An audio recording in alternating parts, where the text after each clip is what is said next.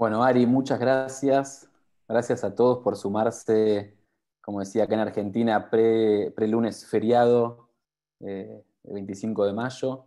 Así que muchos estaremos en nuestras casas como si fuera cualquier otro domingo. Así que la idea es compartirles eh, unas palabras que no son mías, por supuesto, yo no tengo mucho para decir, pero eh, si alguien que tiene algo para decir es el rabino Jonathan Sachs, quien fue gran rabino de, Inglaterra y del Reino Unido durante varios años, y muchos de ustedes eh, lo conocen. Eh, gran, gran orador. Eh, pueden encontrar charlas de él en internet, discursos, etc. una gran inspiración para muchos. y él escribió, me voy a atacar a los ocho minutos, a mí me dijeron ocho minutos, va a quedar ahí. Perdón, primero, una única aclaración. Tengo un gato y hace lo que quiere, así que puede aparecer en cualquier momento. Eh, que se llama Trufa. Tengo un libro de él que se llama Celebrar la vida, encontrar la felicidad donde no se espera. Eh, yo no sabía que había material eh, traducido de él al español, así que agradezco que haya porque nos da acceso a muchos que, estén en nuestro idioma. en esta oportunidad elegí un, un texto, en realidad, este, este, es un compendio, son, él durante muchos años escribía una nota editorial eh, sobre religión o sobre fe, en general en el, diario The Times en, Inglaterra, eh, y lo que hizo después fue armar este, este, compilado con todas sus notas. Entonces lo lindo es que son todos artículos cortos, eh, que se leen muy fácilmente, y hoy elegí uno para compartir con ustedes. Espero que se me esté escuchando bien. ¿Se escucha bien? Espectacular. Eh, es uno que es cortito y, como decía Ari muy bien, se titula La palabra más difícil de oír. Así que voy a, leerles esto eh, y después para, para pensar todos juntos. Dice un poco así. Durante 50 años, Goldberg había sido uno de los más asiduos a la sinagoga. Iba dos veces al día para hacer sus rezos. Pero de pronto dejó de ir. Pasaron las semanas y en la sinagoga le echaban de menos. Un día el rabino fue a verle y le preguntó qué le pasaba. Goldberg fue el grano inmediatamente. Durante 50 años, rabino, estuve yendo a la sinagoga. Entonces, por primera vez, pedí una cosa. Pedí que me tocara la lotería. Seguí rezando y no gané. ¿Por qué razón tendría que seguir yendo? Dios no ha respondido a mis súplicas. Estás equivocado, le dijo el rabino. Dios sí ha respondido a tus súplicas, solo que su respuesta fue no. Me gusta esta historia pues de una manera muy sutil nos recuerda una verdad muy dura. La palabra más difícil de oír en cualquier lengua es la que significa no. Conozco mucha gente buena y considerada a la que le cuesta entender por qué el judaísmo, o en estos mismos temas cualquiera de las grandes religiones reveladas, contienen tantos no deberás. ¿A Dios realmente le importa lo que comamos, con quién nos casemos o lo que hagamos en el séptimo día? Es cierto que la fe, dicen, trata de las cuestiones mayores, de las cuestiones espirituales, del amor, la compasión, la justicia, la paz. ¿Podemos realmente experimentar a Dios en la letra pequeña de la ley bíblica, esa densa espesura de prohibiciones? Seguramente sean obra de los hombres, ansiosos de erigir un muro alrededor de las ciudadelas de la fe. Dios es demasiado grande como para estar preocupado por las minucias del comportamiento humano.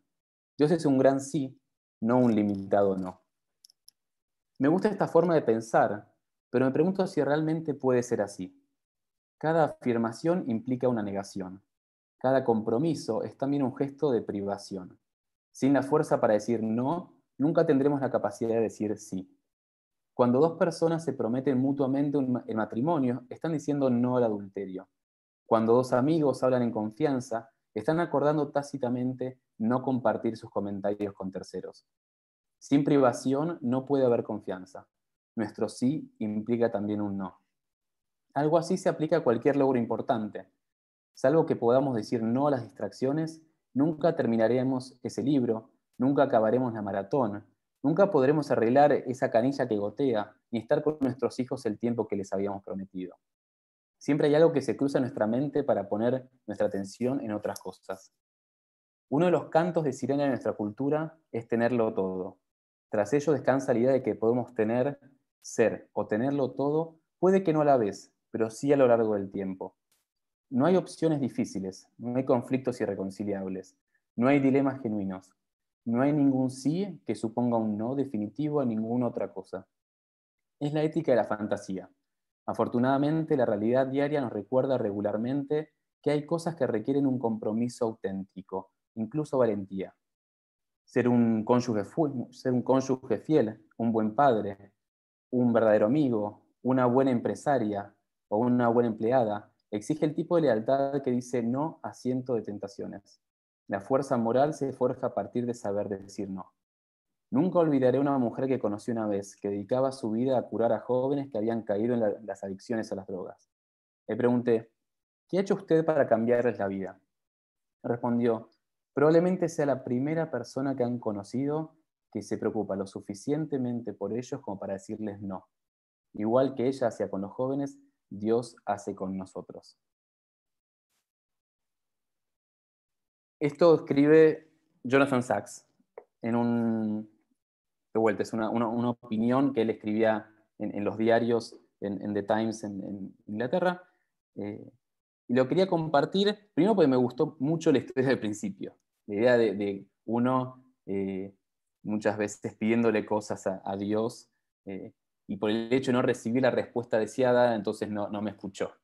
En realidad quizás muchas veces sí nos escucha y sí nos está hablando de otra manera o nos responde lo que tenemos que escuchar aunque mal nos pese. Eh, y segundo, la idea de elegir.